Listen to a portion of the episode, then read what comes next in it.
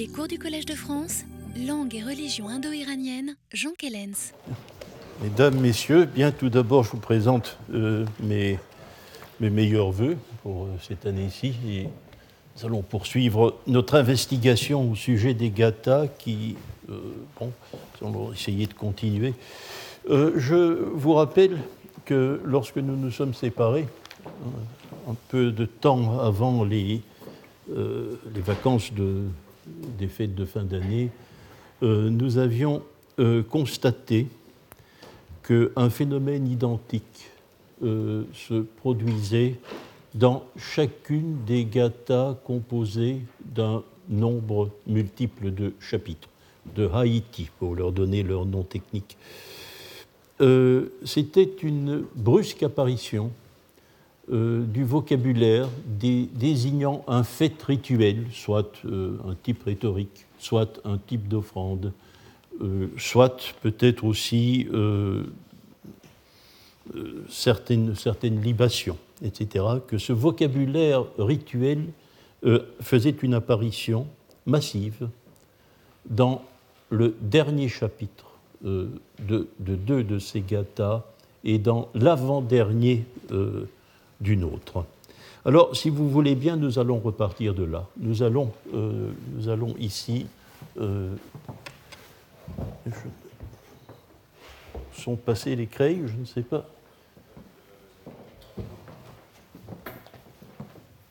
Il y a ici quelque chose? Oui, si vous permettez.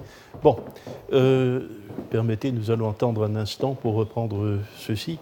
Je vous rappelle que ces trois gathas, en attendant, qui sont composés de plusieurs chapitres, de plusieurs Haïti, sont la première, la gatha dite Ahuna Vaiti, du Yasna 28 au Yasna 34, l'Ushta Vaiti, du Yasna 43 au euh, Yasna 46, et la troisième, la Spenta Mainyu, du Yasna 47 au Yasna 50.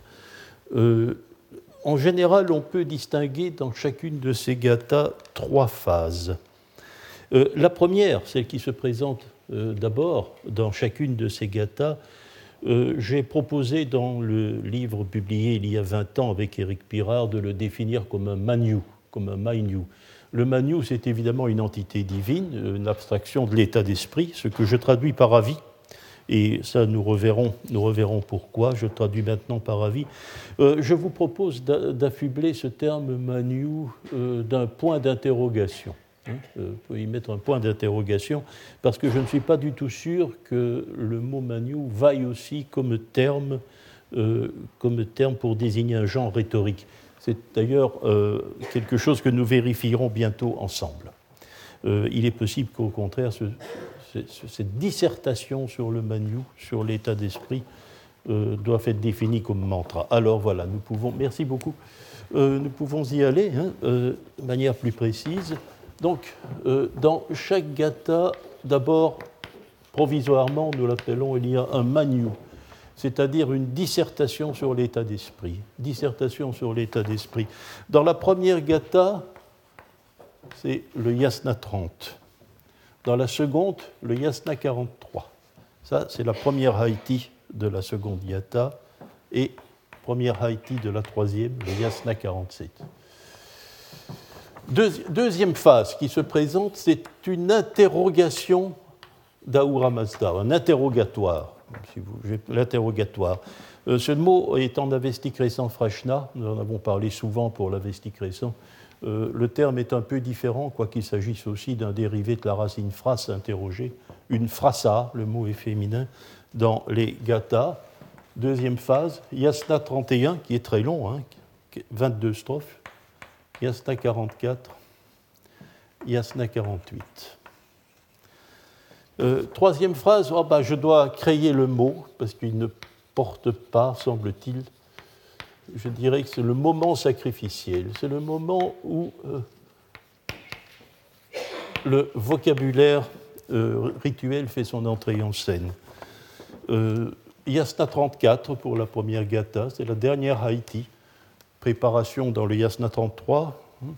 Le Yasna 45 pour la seconde et le Yasna 50 pour la troisième. Donc voilà une sorte de triptyque, si vous voulez, une sorte de triptyque. Dissertation sur l'état d'esprit, interrogatoire d'Ahura Mazda, et puis, faute de mieux, ce que j'appellerais le moment sacrificiel. Ou alors nous avions déterminé aussi que deux facteurs, euh, deux facteurs troublaient un peu cette superbe ordonnance hein, en triptyque. C'était d'une part euh, un certain, une certaine amplification des opérations dans la première gata, qui est la plus longue, puisque les gathas sont rangées en ordre de longueur euh, décroissante. il y a trois suppléments dans la première gata un genre qui lui est propre, que les autres, qui n'est pas représenté dans les deux autres. Dans la première Haïti, qui est l'Iasna 28, c'est un yana. Euh, le terme est explicite, il est donné par l'Agata lui-même, c'est-à-dire une demande, une demande pour obtenir quelque chose, pour obtenir une demande adressée au Dieu. L'Agata s'ouvre par cela. Ensuite, il y a ce que je pourrais quasi appeler un surplus littéraire, le dialogue entre les divinités au sujet de la vache dans le Yasna 29. C'est quelque chose qui n'est pas comparable non plus à un autre moment des autres gathas. Enfin, euh, troisième, troisième ajout propre à la première gatha, ce que j'ai appelé l'apayasna, c'est-à-dire un euh, sacrifice de déprécation euh, qui occupe le yasna 32. Le yasna 32. Donc euh, la première gata est plus complexe que les autres, parce que simplement euh, trois genres qui ne sont pas représentés dans les autres y figurent. Bon, alors, deuxième, deuxième, deuxième, écran pour cette structure en triptyque, il y a l'énumération des noms propres. Ce que j'ai appelé, mais là aussi je vous demande de le faire, de prendre le terme avec prudence, nous le mettrons en cause, ce que j'ai appelé un ya, que je traduisais par interpellation. C'est l'interprétation d'un certain nombre de personnages qui sont nommés, une fois aussi dans chaque gata. Or, curieusement, c'est un phénomène que je ne comprends toujours pas. J'espère qu'avant que nous nous séparions, euh, sinon cette année, du moins l'année prochaine, car je parlerai des gathas aussi l'année prochaine, nous comprendrons un peu mieux, c'est que ce ya, cette interprétation des personnages, cette interpellation des personnages est mobile. Dans la première gata, le ya est intégré au yana, le tout premier chapitre. Dans la seconde, il est final, raison pour laquelle le moment sacrificiel vient dans l'avant-dernier chapitre et pas le dernier. Le ya occupe le dernier chapitre le Yasna 46, et il est plus ou moins central, plus ou moins central avec le Yasna 49, donc en prélude au moment sacrificiel dans la seconde gata. Cette mobilité, je vous avoue, euh, je m'interroge, je ne sais pas. Pour l'instant, je ne sais pas. Alors voilà, euh, la conclusion est la suivante. Nous n'avions pas tiré cette conclusion-là, du moins la fois lors du dernier cours je vous propose aujourd'hui, nous reprenons le courant de l'enquête maintenant, euh, c'est que j'ai dû créer un mot, moment sacrificiel, empirique, euh, parce qu'il n'existe dans les gathas aucune désignation d'ensemble d'une cérémonie rituelle. Aucun mot, en tout cas, n'est perceptible.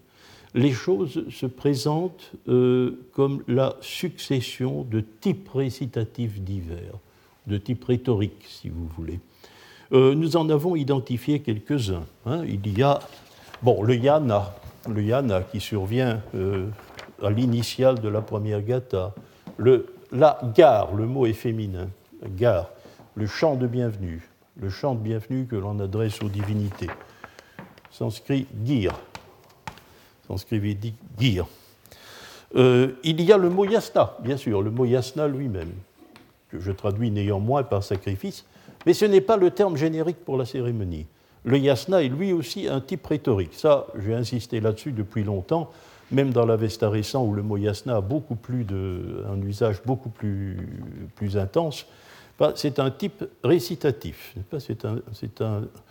Cela consiste à dire au Dieu Nous te sacrifions, nous sacrifions pour toi. Yasamaide, nous sacrifions. Cela, c'est un yasna. Indien, sanskrit védique, yajna.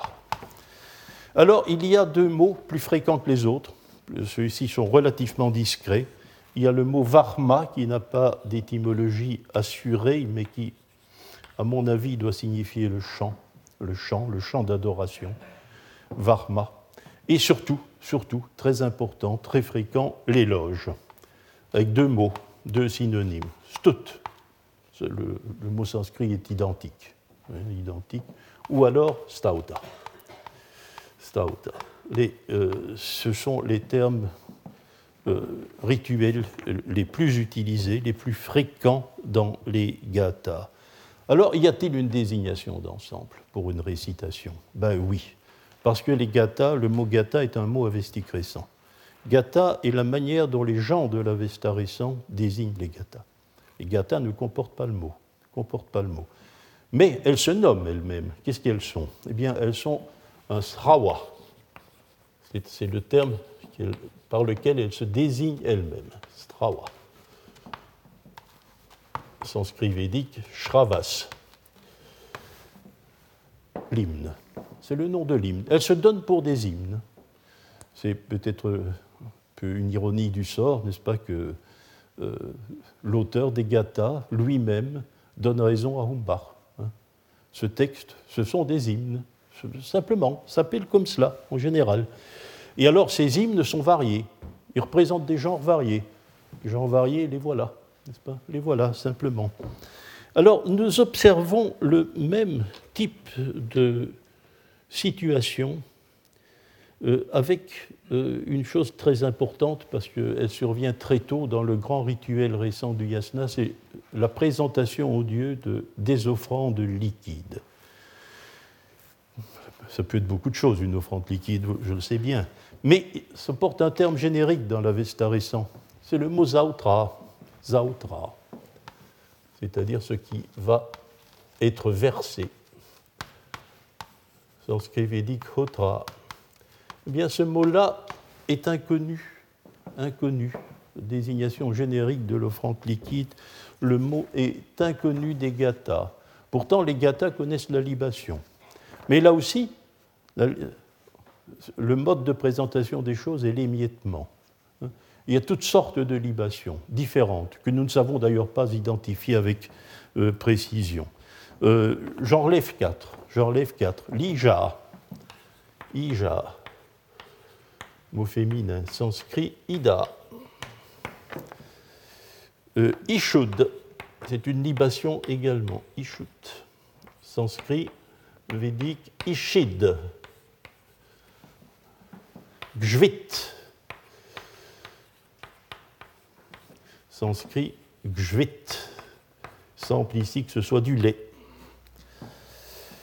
Gvit. Il y a une autre encore, azuviti. Azuviti. Sanskrit Ahuti. Quatre libations différentes. Oh, il peut s'agir euh, de lait, que ce soit le cas de gvit, euh, de certaines variétés de beurre, parce que le traitement du beurre peut être différent. Peut-être aussi de la graisse, de la graisse animale, de la victime. Hmm. Euh, c'est une discussion qui, depuis Bartholomé, a été, euh, lancée. Qu'est-ce que c'est? Faut-il faut reconnaître la graisse, le beurre, le lait, etc. Mais en tout cas, un certain nombre de, un certain nombre de libations, mais aucun terme générique non plus. Et là, le mot manque. Zautra n'est pas attesté. Toutefois, l'équivalence indo-iranienne est très claire. Hein. Hotra védique, Zautra dans l'Avesta récent c'est sans doute un hasard si nous n'avons pas le terme générique dans les gathas. Alors, bon, on va se poser la question, si vous voulez bien. Nous allons nous poser la question. Ce moment où un certain groupe humain se réunit dans un endroit pour honorer les dieux, leur chanter des hymnes, quoi qu'ils fassent, quoi qu'ils disent, est-ce que cela porte un nom Ce rassemblement-là, simplement? Y a-t-il un nom général? Ce n'est pas yasna, ce n'est pas yasna, c'est trop tôt. C'est trop tôt. Bien, j'ai une petite proposition à vous faire. Il y a tout de même un mot qui est attesté. Dans la première Haïti, dans la première Haïti euh, de la première Gata, dans le Yasna 28.9, au moment justement où, tout de suite, non, plutôt après, tout de suite après avoir mentionné à l'intérieur du yana le groupe humain. Eh bien, ce groupe humain déclare, voilà, nous, qui venons d'être nommés, nous avons pris place rituelle. Nous avons pris place rituelle. Nous avons pris notre rang, la place qui est la nôtre dans le rite. Et euh, c'est aussi un verbe que nous connaissons par le sanskrit védique, le verbe yat, yat, se mettre en place de façon rituelle, prendre place dans le rite. Et alors, le mot qui est utilisé, c'est le mot dasma. Dasma. Il semble que ce soit le terme générique de la cérémonie sacrificielle, vu du point de vue ghattique. Ce n'est pas un yasna, non, c'est un dasma. C'est un beau vieux mot. Hein. Il, est même tellement, euh, il est même tellement vieux qu'il est moribond en avestique. Après les gathas, il va pratiquement disparaître de l'horizon des langues iraniennes. Ce sera fini. Euh, il a des équivalents indo-européens en grec. Euh, en grec homérique, troisième personne de l'indicatif, decto. Il rend un culte au Dieu, decto. Euh, le verbe qui correspond à ce dont est dérivé, la racine verbale dont dérive d'asma, montre un type de présent tout à fait archaïque un présent que nous appelons acrostatique, présent radical acrostatique. Le verbe est dash en sanskrit, dash, correspondant à decto, mais il est actif. Et le type dashti, il rend un culte au Dieu.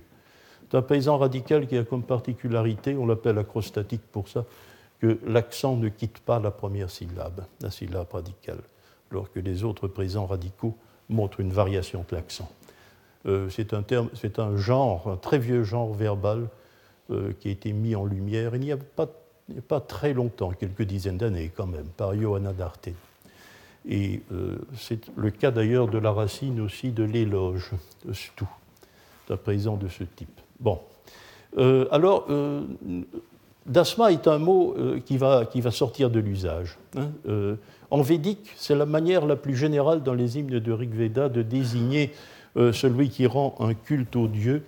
On utilise pour cela euh, son participe d'ashvamsh, le suffixe du participe parfait, d'ashvamsh. C'est le, le, fidèle des dieux, celui qui rend un culte au Dieu. Lorsqu'on demande au Dieu quelque chose, on donne ça à ton d'ashvamsh à celui qui te rend un culte.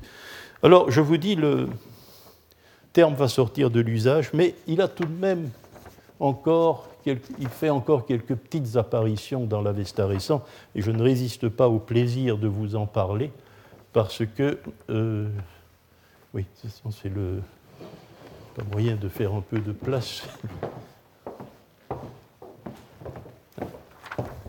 Euh, nous allons essayer de faire avec la place que nous avons en attendant. Euh, nous avons en réalité trois attestations du mot, encore dans l'Avesta récent. Dans le Homestone, le Homestone, préliminaire du Yasna, Yasna 9, 10 et 11. Yasna 10, 18. Yasna 10, 18. Dasmaini. C'est un adjectif secondaire en i qui a une connotation de temps. Ça signifie au temps où a lieu le dasma, au moment de la cérémonie, au moment de la cérémonie. Ce mot est encore attesté, donc il est attesté via un dérivé adjectif secondaire.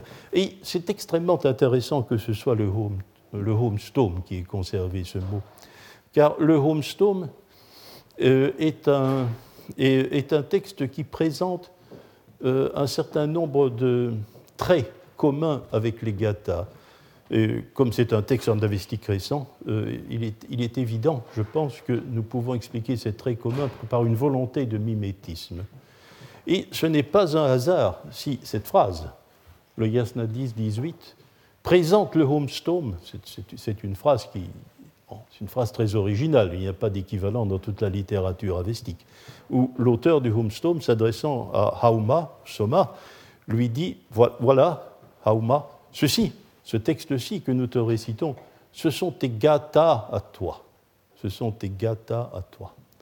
Et ce texte, ces gata à toi, elles sont dasmaini, elles conviennent pour la cérémonie, elles conviennent à la cérémonie que nous sommes en train d'organiser. C'est donc le sens de ce mot. Alors, je, m'attarde un instant sur le homestone parce que le homestone, c'est un vieux texte d'un rite de pressurage.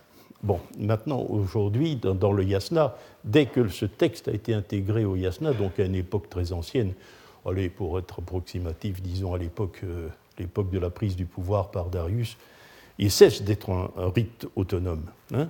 Euh, il est intégré au yasna, ils en fait partie. On ne pressure plus rien du tout quand on récite le, le. Hein. Euh, la récitation est elle aussi statique, parce qu'on ne fait plus rien. Le hauma a été pressuré avant.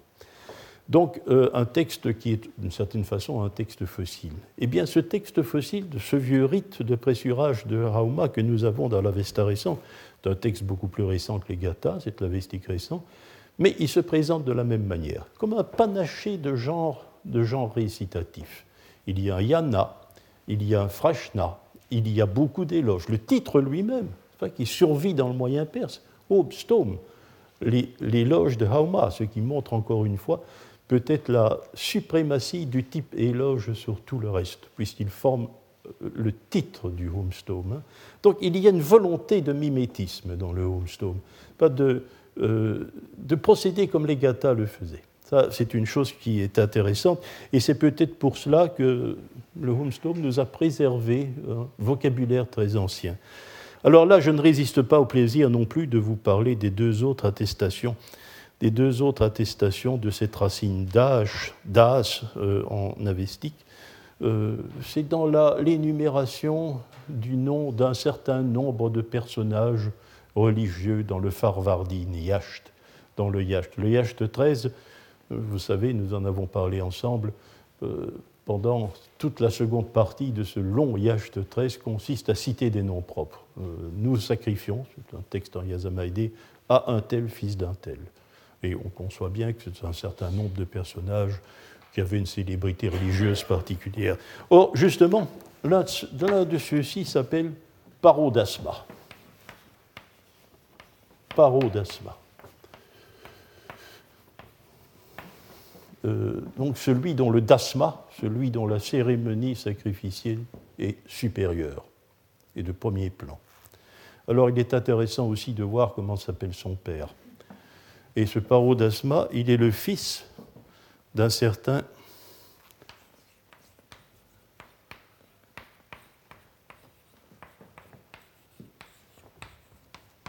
C'est un nom renversant non pas à cause de la, euh, de la préservation de, de, la racine das, dans dashta, euh, l'adjectif passé passif, mais nous avons le nom indien du feu. Ce n'est pas Atar, c'est Agni. Agni.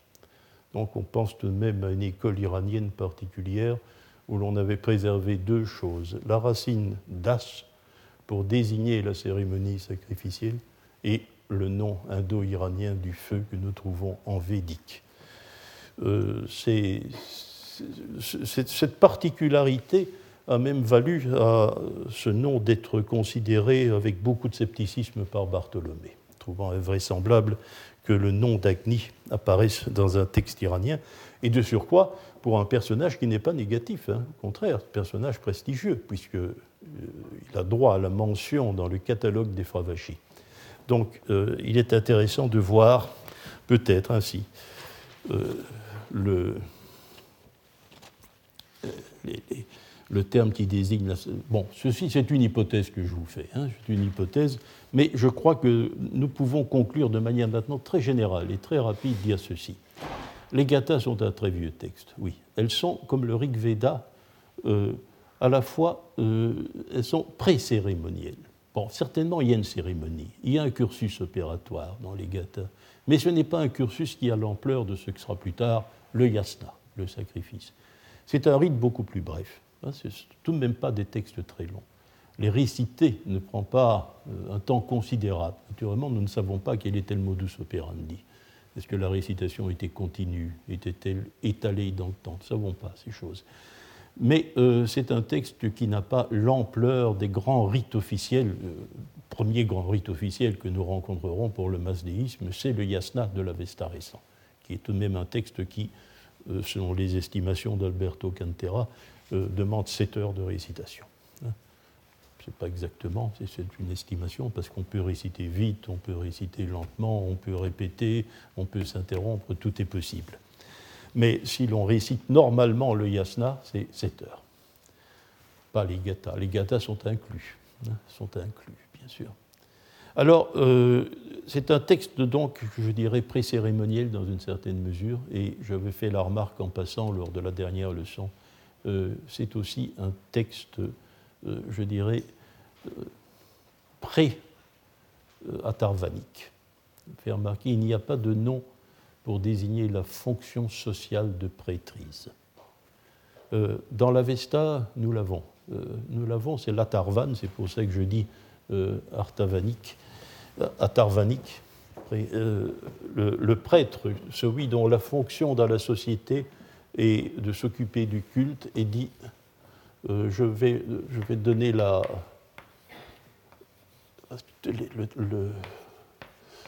une forme reconstruite, pas parce qu'il y a eu des, déformations secondaires du mot latarvan. latarvan. Donc nous dirons pré-artavanique pour cela. Il n'y a pas de termes qui correspondent. Euh, nous verrons qu'il y a beaucoup de termes pour désigner des fonctions sacrificielles. Mais une fonction sacrificielle n'est pas une fonction sociale. Euh, le rôle qui est assumé par un prêtre technicien lors du sacrifice et son rôle général, global dans la société, ce sont deux choses distinctes. Donc, euh, c'est très exactement comme le Rig Veda est pré-brahmanique. Hein.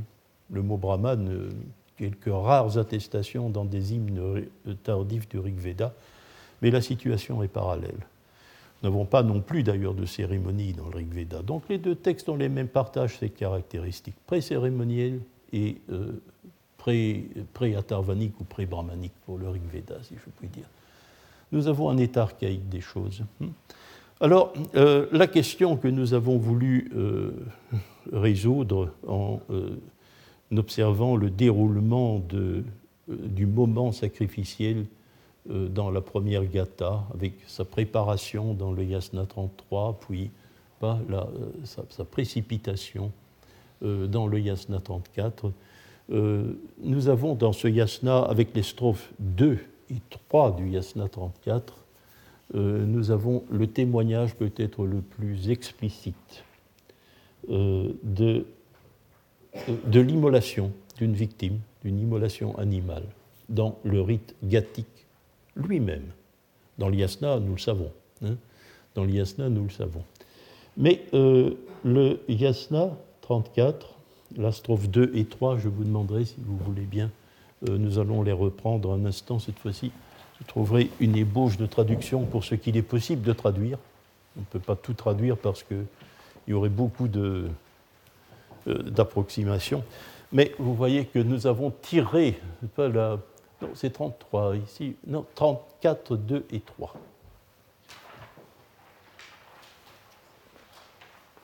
Les mots, je n'ai plus, Madame Azarnouche n'a plus naturellement souligné les termes rituels, ce n'est plus notre préoccupation pour l'instant. Euh, donc, euh, l'adoration, c'est le mot varma, hein, c'est le mot varma, euh, qui est donc est entouré des êtres vivants, hein, parigaïta, n'est-ce pas, dans ce. Je pense que le texte, je le verrai mieux de cette façon. Oui, alors, nous le texte de la strophe 34.3 est beaucoup plus explicite. C'est lui qui constitue le cœur de notre témoignage pour le sacrifice sanglant, parce que le, euh, on, dépose comme hommage, le mot hommage est nemar, hein, euh, comme offrande solide. L'offrande solide, le mot miasda, rappelez-vous, qui correspond au sanskrit védique Miyeda, l'offrande solide. Tous les vivants, tous les vivants, tous les gaïtas, les êtres vivants, Gaïta, les êtres vivants. Je vous ai fait remarquer qu'on ne spécifiait pas qui étaient ces êtres vivants. N'est-ce pas? Une, le, texte n'est pas explicite à cet égard. On le euh, dépose parmi, euh, parmi les vivants comme offrande solide. Alors, euh, de, quoi s'agit-il? Nous pouvons aussi, notre attention, si vous vous en souvenez, je vous fais un petit rappel, parce qu'il n'est pas inutile à, ce moment-ci, notre attention avait été attirée par euh, ces deux strophes 2 et 3 du Yasna 34 euh, il y a deux ans. Euh, en lisant un texte de l'Avesta récent, qui est le Yasna 58, le Yasna 58, qui porte le titre de Shusho Mantra. Je vous rappelle cela donc c'est un mantra, euh, formule, je dirais, une formule, une pensée mise en forme littéraire. Ceci est un génitif, le mot est chou, nom du bétail, plus une racine qui est san, euh, avec le sang dit shan, euh, qui désigne la conquête. C'est donc euh, le radieur de bétail, c'est la traduction la plus exacte que l'on puisse donner. Le mantra, la formule du radieur de bétail. Or, en quoi consiste ce texte? Tout d'abord, c'est un vieux texte. C'est un vieux texte à double, à double égard. C'est l'avestique récent, mais si ancien qu'il a été proposé de le définir comme moyen avestique, c'est-à-dire comme intermédiaire entre le vieil avestique des Gata et du Yasna Tankaiti et le reste de l'Avesta récent. Euh, c'est un vieux texte par sa langue, mais c'est aussi euh, un texte qui était considéré comme ancien par les arrangeurs du yasna eux-mêmes. Car euh, les arrangeurs du yasna considèrent que ce texte fait partie du corpus ancien, du corpus central de ce qu'ils appellent les stauta yesnia, qui correspond grosso modo à ce que nous appelons pour des raisons linguistiques l'Avestancien. Donc c'est un texte vénérable qui, a une certaine, euh, qui jouit d'un certain prestige auprès des arrangeurs du yasna. Il va clôturer d'ailleurs pour, euh, pour le yasna 57 qui vient auparavant, le yasna 58 clôture le corpus ancien. Corpus ancien et Bon, alors, euh, texte moyen avestique, je ne sais pas si c'est correct, il n'y a pas beaucoup de critères linguistiques qui permettent de définir la catégorie, mais il y a deux choses il y a deux choses qui permettent de le, euh, qui caractérisent les textes que l'on a considérés comme moyen avestiques. C'est qu'il il y a trois chapitres dans le yasna. Le yasna 12, le yasna 56 et le nôtre, le yasna 58.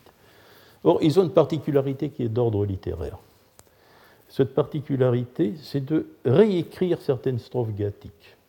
Réécrire entre guillemets, hein, puisque c'est bien sûr de la littérature orale sont refondues, refaites d'une autre manière. Ou aussi de faire des citations qui sont, elles, indubitablement vieilles avestiques, mais de textes que nous n'avons plus. Ça, c'est une particularité. Ces trois chapitres présentent cette particularité-là. En dehors de ces trois chapitres, tous les textes vieilles avestiques cités, nous les avons, nous les connaissons. Ils sont dans les Gata ou dans l'Yastaraptankaiti, pas dans ces trois chapitres. Nous avons utilisé d'ailleurs euh, cela comme argument pour déterminer que l'arrangement euh, de l'Avesta ancien ne pouvait pas être celui de son auteur lui-même, parce qu'il y a des textes perdus. Il y a des textes perdus, qui, à une certaine époque, étaient encore à disposition. encore à disposition. Or, donc, eh bien, ce texte, de Yasna 58, se présente comme la fin d'une phase sacrificielle. Et par ses citations, par ses réécritures, on voit bien qu'il se réfère à deux, euh, à deux textes majeurs qui le précèdent dans le corpus ancien, notre Yasna 34 justement, notre Yasna 34, abondamment cité par le Yasna 58, et le Yasna 36. Or, le Yasna 36, euh, c'est ce chapitre du Yasna Haptankaiti, ce n'est plus gathique, hein, qui est consacré à ce que l'on appelle la transubstantiation du feu rituel. dans l'yasna haptankaiti, avant de procéder au yasna proprement dit, au sacrifice, ben, il y a une phase sacrificielle où le feu, par la magie du verbe de la récitation, hein, euh, devient autre chose que lui-même. Ce n'est plus le feu qui... Bon, c'est la forme visible des dieux, c'est la matérialisation de la forme visible des dieux. Euh, le feu est transcendé, en quelque sorte. Bien, l'Yasna 58, cette phase s'achève. Hein, cette phase s'achève. Et le feu, en quelque sorte, est rebanalisé. Hein. Il a rempli sa mission sacrificielle, euh, il est banalisé. Quelle était sa mission sacrificielle? Ça, c'est dans, pas dans l'IASNA 34 qu'il faut le chercher. Qu'est-ce que se passe-t-il? Eh bien, probablement, c'est le dépôt d'une libation quelconque, celle qui désigne la graisse animale dans le feu rituel. Dans le feu rituel.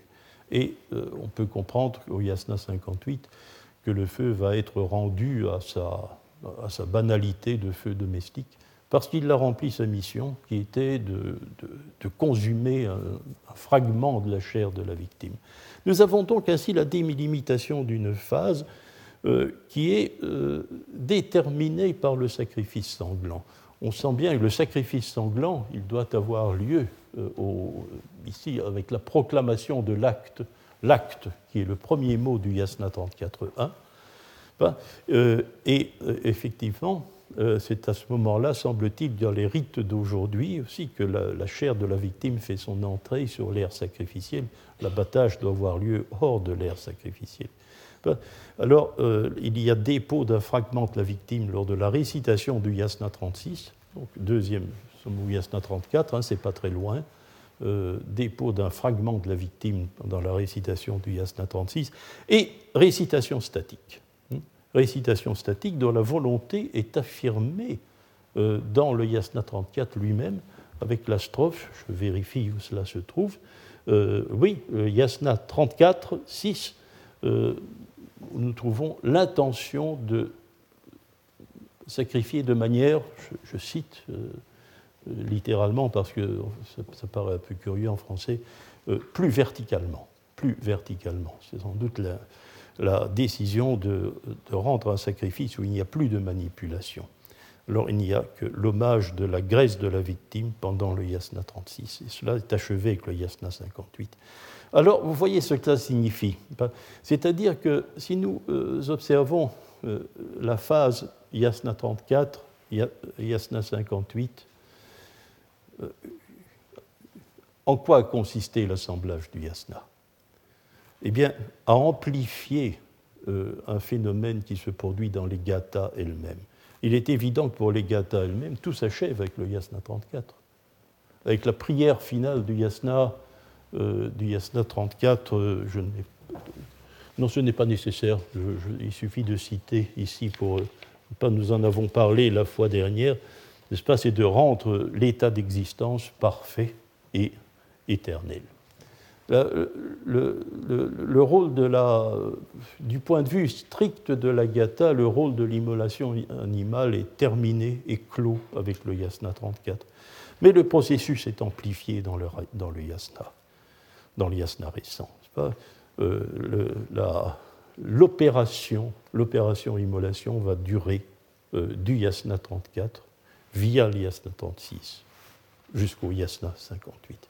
C'est une amplification. Ce phénomène d'amplification du rite récent par rapport au rite ancien, euh, c'est une chose que je vous demande de bien retenir, parce que nous allons voir que c'est peut-être pas la seule opération du genre. Il y en a peut-être une autre. Nous y viendrons tout de suite. Si pas aujourd'hui, la fois prochaine. Hein. Il y a peut-être une autre manœuvre d'amplification. Mais cela signifie aussi que relativement du moins, avec peut-être une part d'innovation qu'il nous appartiendra à nous de déterminer, euh, les arrangeurs du yasna, les auteurs de l'Avesta récent, savaient pertinemment bien ce qui se passait rituellement dans les gathas, puisque c'est l'opération gathique telle qu'elle existait qui est reprise et amplifiée dans le nouveau texte qu'il propose comme cette fois un rituel standard euh, beaucoup, plus, ample, beaucoup plus long euh, et euh, d'une durée plus considérable. Alors, puisque qu'est-ce que cette offrande, qu'est-ce que cette immolation En quoi consiste-t-elle En quoi consiste-t-elle? Eh bien, elle consiste à offrir au Dieu, on, vous le dira seulement, d'une manière abstraite. Manière abstraite. On ne vous dira pas, on ne dira pas au Dieu, on vous offre une vache. Nous allons y venir. La vache n'est souvent mentionnée dans les gathas, elle est très peu entre le Yasna 33 et le Yasna 34. Une fois, je vais y venir. On cite son nom, mais vous verrez dans quelles conditions. Euh, par contre, euh, cette offrande que l'on fait au Dieu par l'immolation, ça consiste à leur offrir l'immortalité et euh, des aspects qui pourraient nous paraître un peu, atténués d'immortalité, mais qui, sont combinés en permanence avec l'immortalité dans le texte gathique, c'est-à-dire une forme de santé, hein, ce sont des formes de la santé, toutes les trois bien sûr, euh, c'est l'intégrité du corps, Urvatat, euh, c'est euh, la jeunesse permanente, ou Tayuti, Tayuti, la jeunesse permanente, et la force du corps, la force immuable du corps, Tavishi. Ces quatre forces-là, immortalité, intégrité du corps, jeunesse, force, ce sont les quatre bienfaits que l'on apporte aux dieux par le sacrifice sanglant. Et bien que leur dire nous vous offrons ça, nous vous offrons l'immortalité, nous vous offrons la santé, etc. C'est une manière abstraite de s'exprimer. On ne cite pas le nom de la victime animale. Euh, attention, euh, si vous lisez les traductions, je dirais bartholoméennes, avant Humbach, euh, vous n'irez pas cela. Vous n'irez pas cela dans les traductions simplement parce que l'immortalité et la santé avaient été considérées par de Bartholomé à Duchesne-Guillemin euh, comme des choses que le récitant gathique, donc Zarathustra, selon eux, euh, demandait aux dieux, pour lui-même. Les dieux étaient censés, si vous vous comportiez de, manière éthique euh, souhaitable, de recevoir en récompense un jour ou l'autre à votre mort, ou lors de la résurrection, l'immortalité, la santé, etc. Si bien que euh, vous, lirez un texte où, de manière permanente, on, dit Donne-nous ceci, ceci, nous, aspirons à la santé, à l'immortalité. Oumar a bien, relevé que dans les trois strophes, euh, dans les trois strophes euh, de l'espace entre le Yasna 33 et le Yasna 34, où ces quatre forces d'immortalité interviennent, elles sont bien entendu l'objet du verbe da, oui. Da euh, signifie bien sûr donner, mais euh, c'est le sens de base. Les formes verbales sont moyennes. Les formes verbales sont moyennes. Elles ne sont pas actives. Donc il n'est pas question de donner, mais de prendre. Car le moyen de da, c'est prendre. Et ce que l'on dit au Dieu, ce n'est pas de nous, mais prends. Hein. Prends l'immortalité pour toi pour toi. ce, que nous t'offrons, c'est cela, et tu vas accepter-le, et tu dois faire de, tu dois faire de l'immortalité et de la santé euh, ton bien personnel. Les trois fois où le mot immortalité apparaît dans cet espace entre le yasna 33.5 et le yasna 34 et la fin du yasna 34, euh, les verbes sont chaque fois, les verbes sont chaque fois moyens. Donc cette immortalité, c'est le don de l'immolation aux divinités, manière de sexe. Alors la vache, la vache qui est si fréquemment nommée dans les gathas ne les guère ici, sauf dans une strophe, dans une strophe qui ne figure, je ne vous ai pas demandé de la présenter parce que euh, elle est incompréhensible, mais dans la strophe, euh, strophe 14, euh, donc c'est l'avant-dernière strophe, je pense, euh, euh, de, la, de la Haïti, celui qui parle et euh, qui parle au pluriel, il parle de son groupe humain, du groupe humain auquel il appartient au pluriel. Et il dit, nous, formons, nous formons à présent le clan, c'est-à-dire un ensemble social, le clan de la vache pleine. Comme toujours, la vache, la vache n'est pas, euh, est souvent spécifiée lorsqu'elle est nommée. Ce n'est pas n'importe quelle vache, n'est-ce pas? C'est, déjà quelque chose qui doit attirer l'attention. Elle est Asie. Asie. Or, le mot Asie, Ahi en sanskrit védique, ça signifie qu'elle est pleine, elle attend un veau. Elle attend un veau. C'est la victime idéale. C'est la vache qui attend son premier veau. Euh, c'est la victime sacrificielle. Euh, nous en avons parlé déjà, n'est-ce pas? Euh, En principe, c'est la, la, base du paradoxe, la base du paradoxe sacrificiel, ce qui fait que d'une certaine façon, l'immolation animale est innommable, elle n'est pas nommée, hein, parce qu'elle consiste à tuer celle qu'il ne faut pas tuer. c'est ainsi que les choses se présentent. Cette vache pleine, elle est agnya, agnya dans le Rig Veda. Euh, elle ne doit pas être tuée. Ne doit pas être tuée. Vous voyez bien pourquoi. Une vache qui attend son premier veau, c'est bien sûr la reproduction, c'est aussi le début du lait permanent, hein, le début du lait permanent qu'elle va donner. C'est donc un sacrifice économique considérable.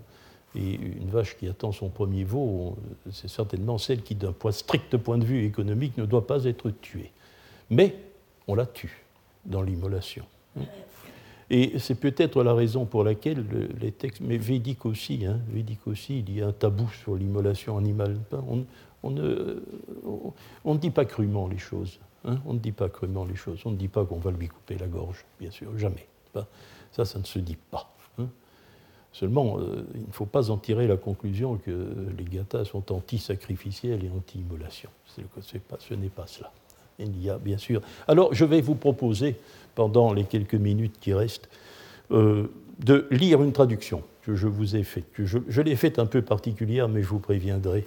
Parce que c'est peut-être le texte, je vais dire, qui a servi à réhabiliter l'idée d'un sacrifice sanglant dans les gathas, après avoir servi l'idée que les gathas interdisaient le sacrifice sanglant. C'est ce Yasna 29 dont nous parlions au début du leçon, et qui se présente comme un hymne dialogué au sujet de la vache. Si vous voulez bien, nous pouvons Pardon à distribuer. Vous avez le texte peut-être, nous allons le lire ensemble.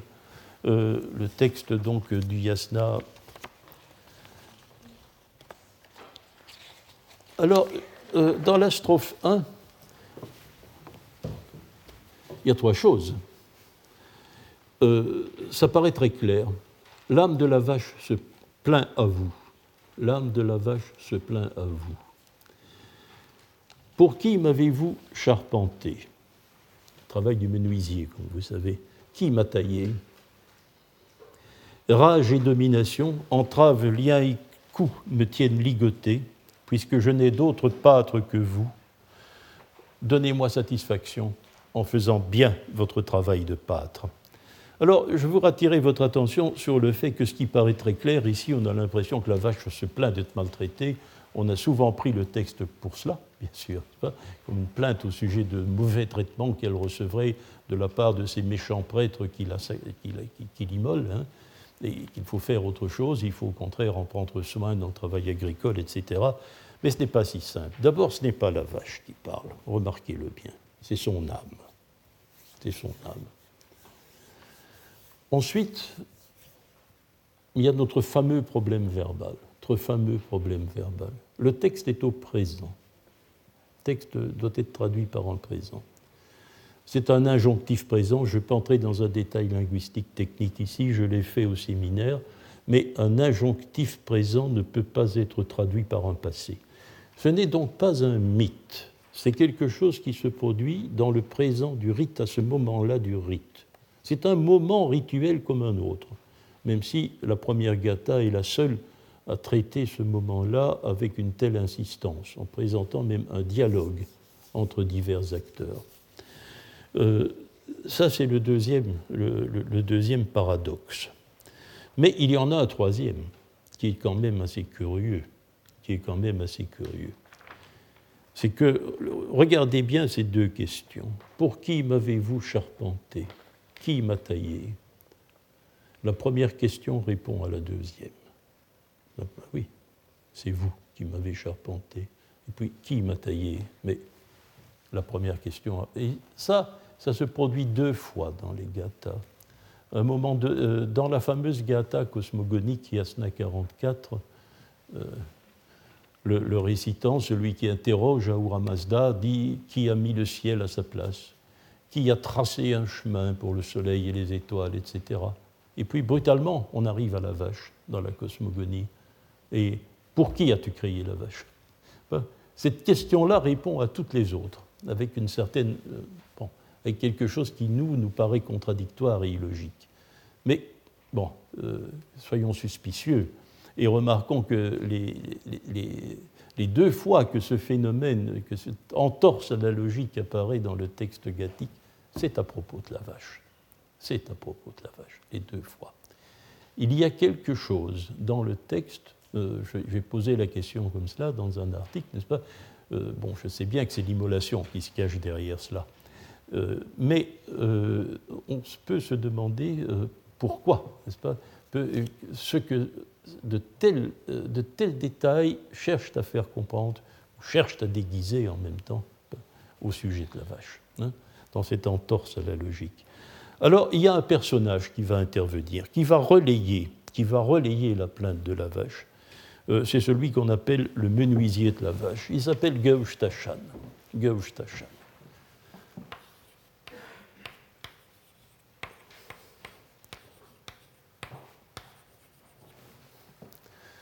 Euh, c'est un personnage qui est mentionné dans les Gathas. Il y a un menuisier de la vache, et euh, il, est, mentionné dans les Gathas, il l'est aussi dans l'Yasna Habtankaiti, il l'est dans l'Avesta récent. Oui. Euh, or, c'est parfois Ahura Mazda. C'est Ahura Mazda qui a taillé la vache par menuiserie. Tu as tachot, tu as, tu as taillé la vache, lui dit-on. Donc, euh, d'ailleurs, Ahura Mazda, dans cet hymne-ci, va reprendre, va cette affirmation à son compte, puisqu'il euh, il dira que c'est moi, c'est moi qui t'ai taillé. Il dira cela dans. Euh, dans des strophes? Oui, à strophe 6. Strophe importante, c'est l'homme phallos. Hein. Dans un hymne de 11 strophes, c'est l'homme phallos. C'est là que l'Ahura Mazda intervient, c'est là qu'il parle lui-même. Et il va, entre autres, terminer son intervention par l'affirmation selon laquelle il est le charpentier qui a taillé la vache à l'intention de l'éleveur et du padre. Mais alors, voyez, euh, nous sommes aussi devant une étrange situation. C'est moi qui t'ai taillé, dit Mazda, donc le verbe tâche. Hein. Euh, il est celui qui a taillé la vache. Mais il y a un autre personnage qui interroge Mazda et qui s'appelle aussi le menuisier de la vache. Il y a une sorte de dédoublement. Qui est-ce? Que se passe-t-il? Quelqu'un qui, s'appelle Geush euh, interroge Mazda. Hein, interroge Mazda pour, euh, d'une manière ou d'une autre, pour lui demander comment, euh, ce qu'on peut faire pour la vache. Et Mazda répond en disant C'est moi qui l'ai taillé. Quelle est cette situation? Quelque chose ne va pas, n'est-ce pas? Quelque chose ne va pas. là, L'explication que l'on peut donner à une démarche aussi étrange n'est évidemment pas un dédoublement de Mazda, ça n'a pas de sens, mais euh, il y a nécessairement quelqu'un dans le rite hein, qui, d'une manière ou d'une autre, dans l'actualité du rite, reproduit un acte cosmogonique accompli à l'aube des temps par Ahura Mazda. Ahura Mazda est certainement l'acteur cosmogonique de la vache, certainement. Alors, qui peut être dans l'actualité du rite quelqu'un qui porte le nom de Gauche Tachan C'est une fonction de prêtrise. Hein. Euh, or, si vous observez bien, n'est-ce pas, la, manière dont, euh, sur, euh, dans, certaines représentations achéménides que nous avons, comment se présente la, une, une, immolation, non pas l'acte lui-même que l'on ne voit pas et qui n'a pas lieu sur l'air sacrificiel, mais euh, la, chair est exposée sur une litière devant le feu sacrificiel. Et euh, la, vache, l'animal, l'animal sacrifié, ce n'est pas une vache dans les représentations achéménides, c'est, du petit bétail. Euh, bon, la bête a été débitée, c'est l'évidence. Et puis elle est reconstruite. Elle est reconstruite. C'est-à-dire que les morts, enfin reconstruite, comprenez-moi. Hein, simplement, les morceaux sont disposés de telle sorte que l'animal entier est figuré euh, donc euh, je, pense qu'il peut y avoir euh, une sorte de, le dédoublement de l'acte de charpenter la vache se réfère probablement à cela. La création cosmogonique de la vache par Ahura Mazda. Et puis ensuite, sa recréation après l'immolation sur la ritière rituelle par, par un prêtre spécifique et qui s'appelle Tachan.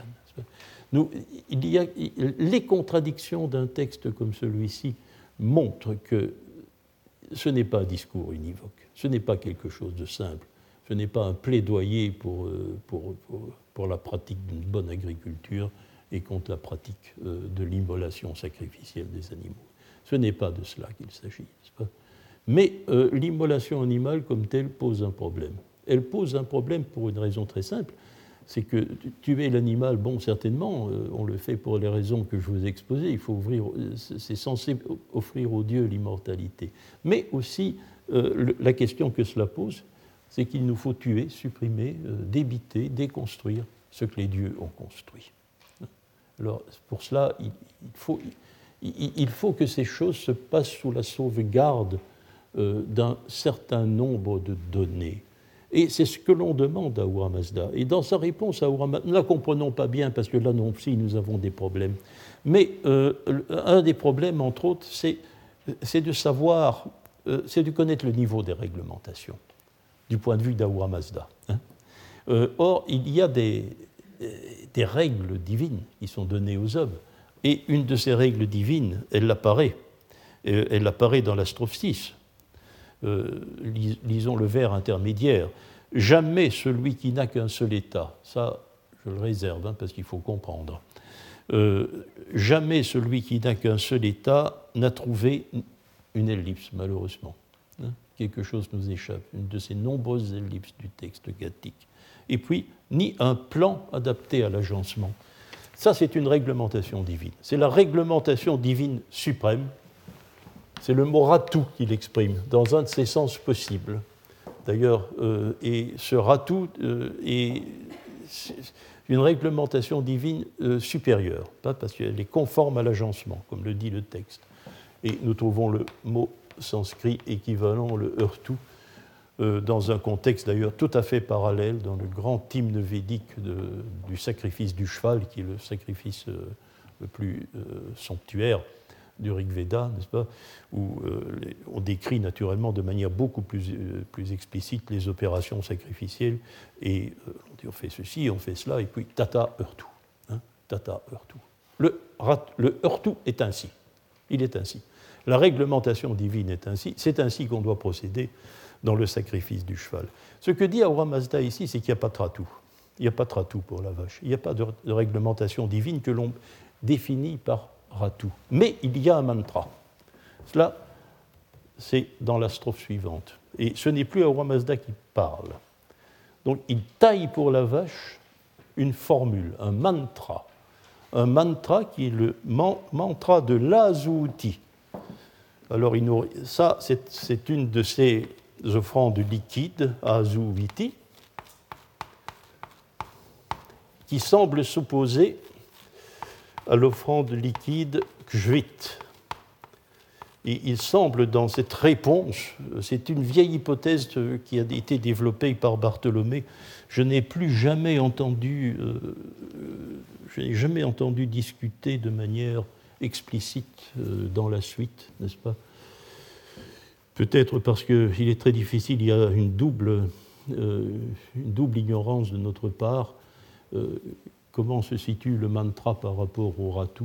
Bon, ça c'est une chose d'abord. Puis, euh, quelle différence y a-t-il entre la libation ahuti, azuiti, en védique et la libation gvit Ça dépend naturellement de la matière dont est faite la libation. De quelle matière liquide cette libation est-elle faite? Bartholomé pensait que azuiti était une libation de graisse et que gvit était une libation de lait et qu'il y avait donc une opposition entre euh, une,